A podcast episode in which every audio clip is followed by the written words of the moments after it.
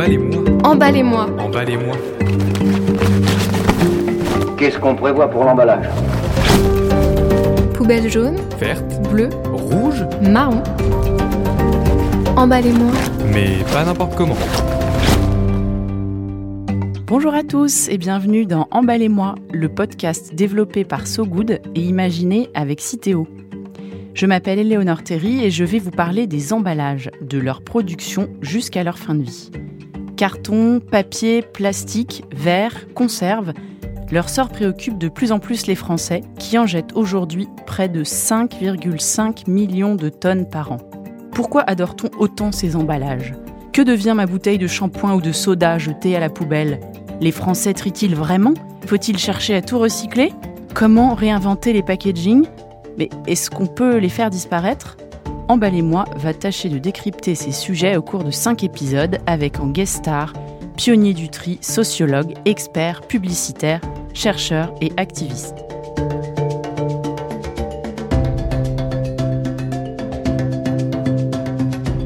Pour cet épisode, nous allons remonter le temps jusqu'à la fin des années 70.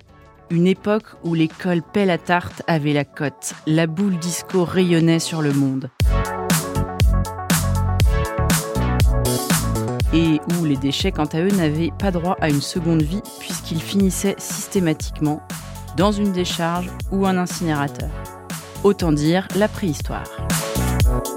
Et puis, dans le Nord, un individu a fait pousser des conteneurs pour récolter le verre et les papiers de tout un chacun.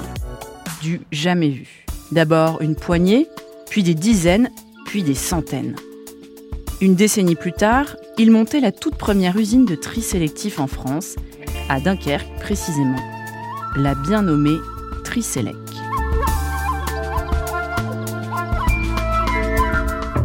Emballez-moi a enfilé ses habits de détective pour retrouver l'artisan de cette révolution. Après quelques recherches et fausses pistes, notre enquête nous a menés à Andernos-les-Bains, sur le bassin d'Arcachon, et puis dans le nord de la France. Et c'est là que nous avons trouvé un prénom et un nom. André Gabet. André a 80 ans et il est au tri sélectif des ordures ménagères, ce que Grandmaster Flash est au rap ou Loana à la télé-réalité. Un pionnier, rien de moins. Emballez-moi. Emballez-moi. Emballez-moi. Emballez-moi.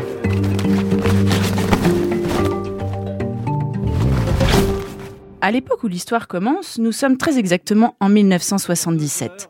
L'URSS pointe 400 missiles sur l'Europe et Valéry Giscard d'Estaing et Raymond Barre tiennent les rênes de la France. Mesdames et messieurs, bonsoir. 18h05 cet après-midi, Monsieur Raymond Barre est nommé Premier ministre, le second Premier ministre du septennat de Monsieur Valéry Giscard d'Estaing. Et en cette fin d'année, le carnet des naissances du Nord compte un nouveau bébé joufflu, Emmanuel Macron. Quant à Gabet, notre pionnier du tri, il chiffre une bonne trentaine d'années. Il est marié, a deux filles et habite à M, dans la banlieue lilloise. C'est là qu'il sévit comme ingénieur métallurgiste spécialiste dans le traitement de la non-qualité en aciérie de moulage. Bah, euh, je m'occupe essentiellement de déclencher des programmes d'action correctrices hein, pour, euh, pour limiter les rebuts de fabrication et le gaspillage dans l'entreprise. En 70, hein, on était très près de 68. Et à l'époque, j'ai pris conscience que j'étais plutôt de la gauche réformiste et je m'intéressais énormément à la qualité de la vie en général.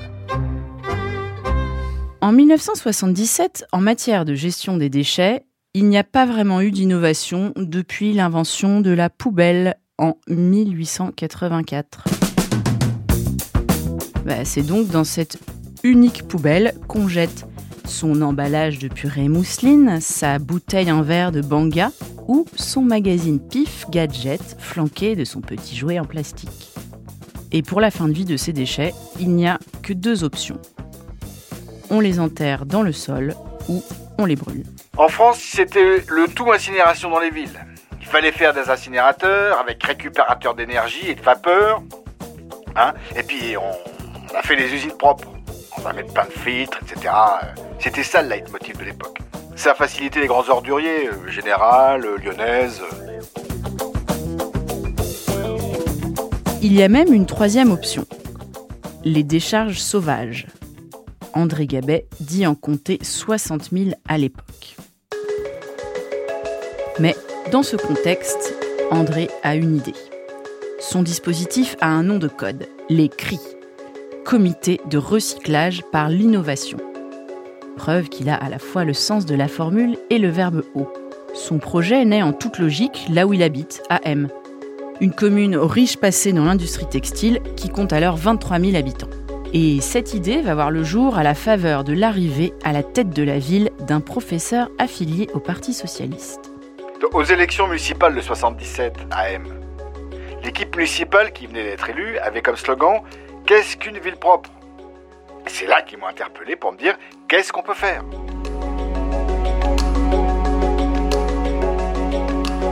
Il propose à la mairie de M de lancer des collectes sélectives de verre dans les écoles maternelles et primaires, dans des bacs à ciel ouvert d'une hauteur de moins d'un mètre.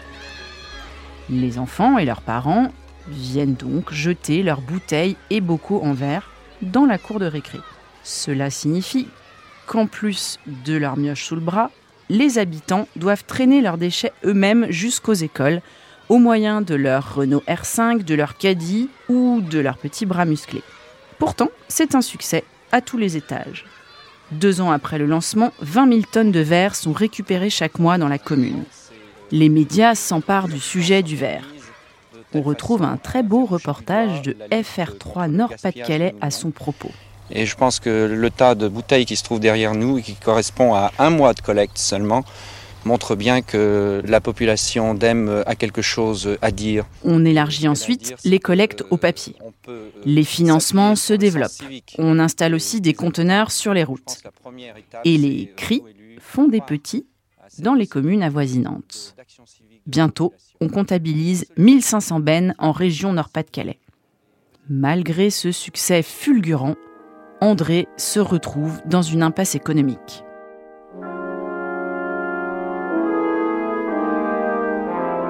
À l'époque, la loi donne compétence aux collectivités locales pour enlever leurs ordures en bord de route et trouver des exutoires, soit eux-mêmes au régime municipal, soit auprès de professionnels. À l'époque, la Générale des Eaux, Suez, Bouygues et des petits opérateurs locaux. Le coût de l'opération est assuré par une taxe d'ordures ménagères prélevée sur chaque foyer, mais pas au poids par foyer. Un global annuel. Une collecte sélective, même efficace, n'avait donc aucun impact économique sur le contrat qui liait la collectivité et l'opérateur. 55 000 ou 65 tonnes, bah, c'était le même prix. Donc, les collectes sélectives n'intéressaient pas les élus à l'époque. À un moment, on se rend compte que la collecte sélective en apport volontaire, bord de route, par des grands conteneurs, eh ben, eh ben, ça influence pas le gisement. On n'enlève que 2% de la totalité des ordures ménagères. Emballez-moi. Emballez-moi. Emballez-moi. À 14h35, l'heure choisie pour une passation de pouvoir sans cérémonie ni protocole. Le nouveau Premier ministre, Laurent Fabius, raccompagnait sur le perron Pierre Mauroy, dont il avait tenu à faire l'éloge la veille. Nous sommes en 1985. Mitterrand inaugure le gouvernement Fabius et l'affaire du petit Grégory bat son plein. André Gabet, lui, décide de voir plus grand. Il prépare un nouveau plan d'attaque, l'instauration d'une seconde poubelle, la poubelle bleue. Les déchets verts, papier, carton et plastique, qu'on devait auparavant aller déposer soi-même, sont ainsi collectés à domicile. Pratique. Et le contenu de cette seconde poubelle est acheminé jusqu'à la toute première usine française de tri sélectif. Cette société d'économie mixte commercialise par la suite les produits récupérés. Et André Gabet démontre tableau à l'appui qu'avec le prix de revente des matériaux, l'opération coûte même moins cher qu'une incinération traditionnelle. L'idée est révolutionnaire, mais elle mettra 4 ans à voir le jour. L'ingénieur se heurte à de nombreux obstacles pour faire changer les mentalités et les systèmes en place. Ceux des élus, ceux des industriels susceptibles de réintroduire les matériaux recyclés dans leur production, et bien sûr ceux des professionnels du ramassage des ordures ménagères qui voient d'un très mauvais œil ce nouvel arrivant. Et leur lobbying se loge jusque derrière un fusil de chasse. Ils ont tout bloqué à Lille. Moi, quand j'ai vu Arthur Notbar, le président de la communauté urbaine de Lille, il m'a dit oui, on va le faire avec vous. Puis 15 jours après, bah, c'était non. Je savais qu'il allait régulièrement à la chasse avec le PDG du collecteur local, qui est une association de la CITA et de la Générale des Eaux. Et bien là, durant ces 15 jours, on m'a dit qu'ils étaient allés à la chasse. Les portes sont fermées, c'est tout. Sauf que dix ans après le lancement des cris, la cause écologique a fait son chemin. Les catastrophes ont égrené la décennie. Accident nucléaire de Tchernobyl en 1986, marée noire, pluie acide, trou dans la couche d'ozone. À l'échelle européenne, en 1986, on signe en même temps l'acte unique européen qui intègre un titre sur l'environnement. En 1988, le GIEC est mis en place. Un conditionnel de la bicyclette, Brice Lalonde, nommé aujourd'hui secrétaire d'État à l'environnement, va devoir s'habituer aux limousines du pouvoir. En France, toujours en 1988, Brice Lalonde est le premier écologiste à entrer dans un gouvernement après s'être présenté en 1981 avec le fabuleux slogan En vert et contre tous. En bref, le vent a tourné et la question des déchets se pose enfin. Les gens en avaient marre de voir des bouteilles plastiques partout dans la nature. Le mot le plus connu, m'a-t-on dit à l'époque, sur la planète Terre, c'était le mot Coca-Cola. On le rencontrait du sommet de l'Everest au fin fond du désert. Ce contexte va permettre à André de lancer enfin le deuxième étage de la fusée, après quatre ans de gestation et d'aller-retour infructueux. Comment? Grâce au soutien d'un homme de 87 ans. Mais un soutien politique de poids. Grâce à lui, enfin, les portes s'ouvrent. Bah donc, la RE m'a mis en relation avec le vice-président de la communauté urbaine de Dunkerque, qui s'appelait Alain Danvers. Son fils, Alain Danvers, donc, était à la direction générale de l'ERTF, et ils se sont dit, bah, ce projet, il est dans l'air du temps. Il faut le faire. Alors, on m'a confié de dessiner, enfin, euh, bon, de, tout faire pour réaliser le projet, hein, euh, le bâtiment, les machines, etc. On m'a donné un terrain et puis allez-y. Le financement du bâtiment est assuré par la communauté urbaine de Dunkerque et le matériel est à la charge de la société d'économie mixte qui a été créée à l'époque, qu'André a appelée Tricelec. Ah, entre la conception et la réalisation, il s'est même pas passé 11 mois. Vous savez, sortir une usine en 11 mois Eh ben, on l'a fait lointaine cousine de Tricatel dans l'aile ou la cuisse, cette usine Tricelec, installée à Dunkerque, dans la zone industrielle de Petite-Sainte, se met en marche en décembre 1989. Une première en France. Visite guidée des lieux par André. Ouais, enfin bon, il y, a des routes autour du bâtiment hein, pour que les camions euh, circulent, etc.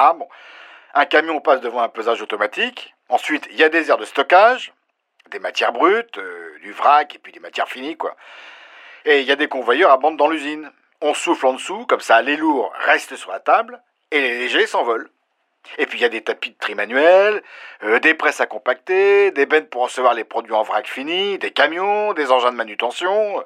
Et pour cette usine, j'avais dépensé pour 6 millions de francs de matériel d'hiver, hein. c'est-à-dire grosso modo 1 million d'euros. Emballez-moi pas n'importe comment. Poubelle jaune, verte, bleue, rouge, marron. Emballez-moi.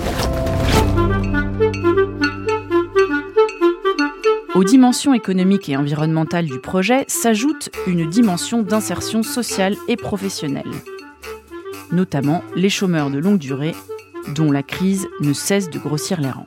Ah, mais Dunkerque est une agglomération où la solidarité est très développée. Cette solidarité eh ben, résulte des pêcheurs de morue qui partaient plusieurs mois au large de l'Islande et revenaient pas toujours en vie. Et donc, euh, ben, il y avait des associations euh, pour soutenir veuves ou blessés, ben, etc. L'usine commence par accueillir des compagnons d'Emmaüs, puis des licenciés des abattoirs et d'autres. À l'usine, il y a à la fois des permanents et des personnels de passage qui restent de 6 mois à un an. Mais l'équipe de direction veut aller plus loin. Elle développe de la formation, du soutien sous toutes ses formes, tant psychique qu'économique. Pourquoi? Eh ben Parce qu'après, on a organisé une formation, permis de conduire, etc., aide à l'achat de mobilettes, motos, etc. Et puis ensuite, eh, on a créé une agence de placement. Alors, on a démarché les usines du coin pour dire voilà, hein, on va vous stabiliser les gens, vous les formez, et puis vous les prenez en stage, en contrat.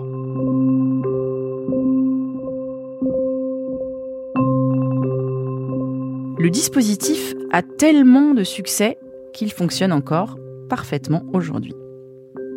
Sur le plan des déchets, Tricelec fait aussi rapidement ses preuves. Au bout d'un an, 16 000 tonnes sont collectées en poubelles bleues, dont 80% sont recyclables. Cela signifie tout simplement que les Français sont de bonne volonté pour trier. En 1991, un rapport d'Antoine Ribou, PDG du numéro 1 de l'agroalimentaire français BSN, le futur Danone, préconise d'étendre le dispositif dans la France entière. On n'a jamais utilisé autant d'emballage. Et pourquoi? Parce que l'emballage, c'est une commodité. Or, le monde d'aujourd'hui est fait de commodités. Alors maintenant, il faut recycler. Alors, le système d'André Gabet se duplique en France. Une seconde usine Tricelec ouvre à Lille. Le tout est soutenu par de nouvelles organisations. 1989, ERA, European Recovery and Recycling Association, est créée par 18 entreprises de l'industrie des emballages. 1992, c'est le tour d'Éco-Emballage, un éco-organisme agréé par l'État pour organiser, superviser et accompagner le recyclage des emballages ménagers en France. Il deviendra le futur Citéo. Ils n'ont pas cessé d'envoyer des délégations pour visiter l'usine de Lille et celle de Dunkerque. Tous les jours, tous les jours, on avait des visites. D'ailleurs, on avait monté une structure euh, d'accueil exprès, hein, avec guide, etc. Ah non, monsieur, c'était fou. Plein de communes ont quand même compris qu'il y avait un double intérêt, hein, euh, voire triple. On faisait de la valorisation, on faisait du social, et puis on ramassait une étiquette environnementale. Donc plein de politiques s'en sont servis. Mais il y a un hic. Et André Gabet n'hésite pas à ruer dans les brancards à ce sujet. Ce hic, comme bien souvent, c'est le financement. Le financement non pas des centres de tri, puisqu'André a démontré par A plus B que ses comptes pouvaient s'équilibrer, mais celui de la collecte de cette seconde poubelle. Alors, les textes de 91-92 disaient qu'Éco-emballage devait payer les surcoûts. Tous les surcoûts des contraintes environnementales et les objectifs de recyclage. Il fallait acheter des bacs, des camions, des tournées supplémentaires, etc. Et Éco-emballage devait soutenir toute cette opération. Ah ben ça s'est pas tout à fait passé comme ça. De 89 à nos jours, on voit bien que la taxe d'ordure ménagère a pas cessé d'augmenter. Les grands du déchet de l'époque, les multinationales au sein d'éco-emballage et ERA disaient les Français veulent de l'environnement, eh ben qui paient. C'est pour ça qu'on est rentré en conflit, parce que le contribuable local y était de sa poche. Alors que la loi dit bien, il appartient aux industriels de prendre en charge la totalité de la filière, comme dans le modèle belge ou allemand. Malgré ces protestations, le modèle économique n'a guère évolué. Mais si toutes les luttes d'André Gabet n'ont pas pu aboutir, il a toujours gardé son franc-parler, son ardeur au combat et bien sûr son sens de la fête. En témoigne l'organisation de la bamboche annuelle de l'usine pendant le carnaval de Dunkerque. Bah, c'était la grande détente, la grande rigolade. C'était des grandes tables de douze. On mangeait, puis on finissait par danser, etc. Il y, en a qui ont poursuivi après en dehors. Quand je les retrouvais, euh, oh bah, on faisait ça un vendredi soir, comme ça on les récupérait le lundi en bon état. ah, le carnaval, c'est sérieux à Dunkerque. Emballez-moi. Emballez-moi. Emballez-moi. Qu'est-ce qu'on prévoit pour l'emballage? Poubelle jaune, Verte. bleue, Rouge. marron. Emballez-moi. Mais pas n'importe comment. Aujourd'hui, Tricelec compte trois centres de tri, à Dunkerque, Alluin et Lille. Ils totalisent 18 millions de chiffres d'affaires et 445 salariés, dont 250 en parcours d'insertion. Et des usines similaires couvrent l'ensemble de la France. Pour André Gabet, l'aventure Tricelec s'est arrêtée en 2002. Il est depuis à la retraite et partage son temps entre le nord et sa maison dans la forêt girondine où il pratique la natation, la marche à pied, le vélo ou l'aquagym, toujours bon pied, bon oeil. Il trie toujours ses déchets et il vote vert à chaque échéance électorale, fidèle au slogan de Brice Lalonde en vert et contre tous. Emballez-moi.